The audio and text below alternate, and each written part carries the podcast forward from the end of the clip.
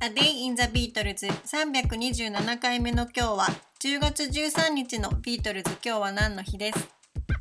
？1963年の10月13日ビートルズはテレビ番組 Sunday Night at the London Palladium に出演しこの翌日の報道でビートルマニアという造語が誕生しました。このテレビ番組 Sunday Night at the London Palladium はイギリスの民間放送でゴールデンタイムに生放送され当時とても高い視聴率を誇っていました。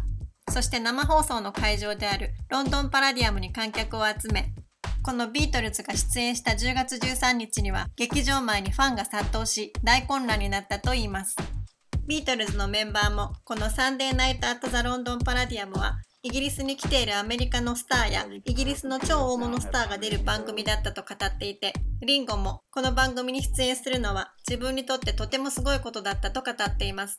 ビートルズとしてデビューする何年も何年も前に自宅のリビングで練習している時にリンゴの母親の友人にあなたたちもパラディウムに出てと言われたことがありその時リンゴは自分もいつか必ず出演すると答えそれよりもすごいことはこの世に存在しないほどだったとも語っています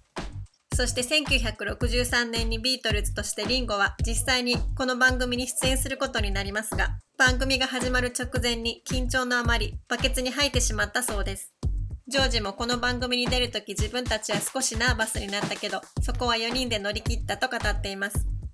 リバプールからやってきたビートルズたちはいつもお前たちみたいな北部のクズに何ができるものかというような態度で接せられていたそうですが、このロンドンパラディウムみたいな場所に出るためにスーツを着て髪型も変えてロンドンに出て上り詰めていきました。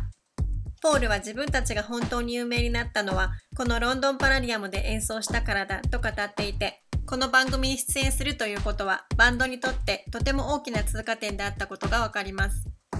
この日午後8時25分に始まったショーは1500万人の視聴者が見たと言われています。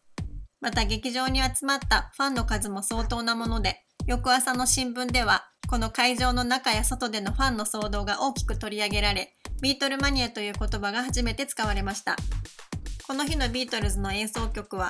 From Me to You, I'll Get You, She Loves You, Twist and Shout と記載されているものもあれば、I Want to Hold Your Hand, This Boy, All My Loving, Money, Twist and Shout と書かれているものもあり、少しはっきりしません。いずれにしてもニール・アスピノールはこの頃からビートルズの人気は日に日にものすごい勢いで膨らんでいったと語っていてこの日のサンデーナイト・アット・ザ・ロンドン・パラディアムへの出演が一つのターニングポイントだったと言えると思います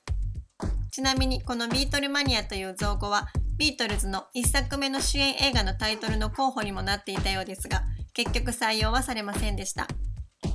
A Day in the Beatles 327回目。おしまいです。